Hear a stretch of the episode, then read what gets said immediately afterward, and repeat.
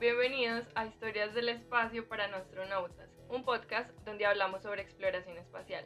Mi nombre es Valentina Herrera y hoy vengo a contarles el origen de la tecnología aeroespacial.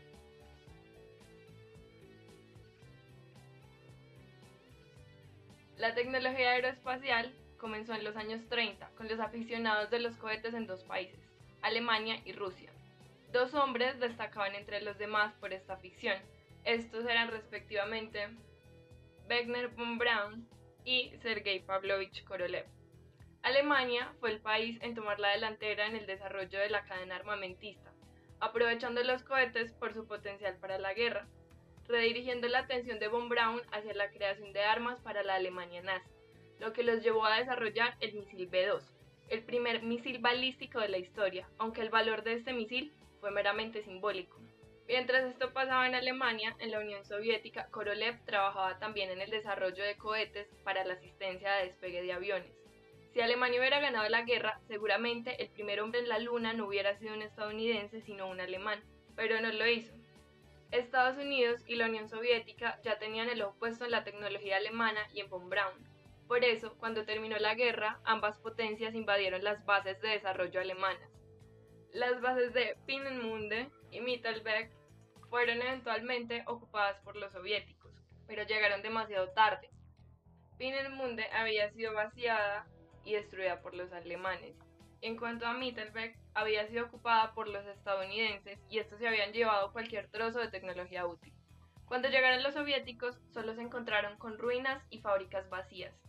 Von Braun y su equipo habían sido seducidos por los norteamericanos parecía la forma más fácil de seguir desarrollando sus ideas y salvarse de todo el caos que significaba haber sido un nazi. Estados Unidos se quedó con todo, la tecnología, la documentación y los experimentos, mientras que los soviéticos solo obtuvieron migajas. Aunque Estados Unidos lo tenía todo para desarrollar la tecnología aeroespacial y armamentista, no tenía el más mínimo interés en hacerlo. Von Braun y su equipo se dedicaron a reproducir misiles B-2 por años, porque después de todo ya tenían un arma más poderosa, la bomba atómica.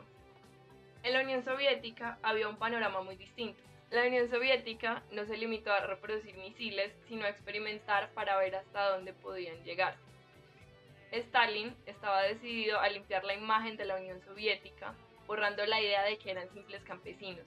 Quería que todo el mundo viera su poder militar, y los cohetes parecían la forma más perfecta de transportar bombas sin necesidad de un gran número de bases militares alrededor del mundo, como lo hacía Estados Unidos. La solución perfecta eran los cohetes. Los soviéticos aprendieron rápidamente y en 1947 lanzaron el primer misil balístico soviético. Entonces se pusieron un nuevo reto, crear el primer misil balístico intercontinental de la historia, capaz de llevar una bomba atómica de 5 toneladas hasta los Estados Unidos. En el fondo, Korolev y Van Braun solo querían ir al espacio. La guerra era un medio para un fin. Aún así, Estados Unidos no se decidió a invertir y la Unión Soviética quería concentrarse en las armas. La carrera espacial comienza oficialmente cuando Estados Unidos declara 1957 como el Año Geofísico Internacional, que iba entre el 1 de julio y el 31 de diciembre de 1958, coincidiendo con un máximo en la actividad solar. La Unión Soviética se tomó el reto muy en serio y construyó el R-7, el primer misil balístico intercontinental que se lanzó el 3 de agosto de 1957 y abrió las puertas del espacio. El siguiente logro de Korolev fue convencer a la Unión Soviética del poder simbólico que podía tener frente al mundo si llegaba al espacio antes que Estados Unidos. El 1 de octubre de 1957 el mundo escuchó por primera vez un pip que cambió la historia. Era el sonido del Sputnik, siendo transmitido por Radio Moscú. Sonaba como el primer paso del progreso y la humillación de Estados Unidos. El Sputnik acababa de hacer historia. La victoria en la Segunda Guerra Mundial le había traído a Estados Unidos más confianza de la que debía. El Sputnik fue una cachetada que les mostró que la Unión Soviética, su peor enemigo, no estaba tan atrasado como ellos pensaban. El simple hecho de que un satélite soviético rondara constantemente sobre sus cabezas era motivo de alarma. significaba que podían espiarlos desde el espacio y aún más alarmante, lanzar misiles desde Rusia capaces de destruir por completo los Estados Unidos. Estados Unidos no supo cómo responder a esta movida de la Unión Soviética y lo hizo de la peor manera. Decidió restarle importancia a la puesta en órbita del Sputnik, cosa que no le dio tranquilidad a sus habitantes. De hecho, Kennedy identificó esto y lo usó como un punto importante en su campaña presidencial, acuñando el término Missile Gap, que se refería al retraso tecnológico de Estados Unidos en la tecnología.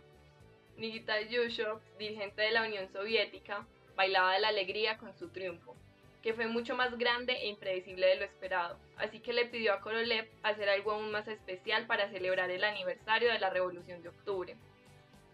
Y Korolev actuó encantado. El 3 de noviembre del 57 se lanzó un satélite al espacio.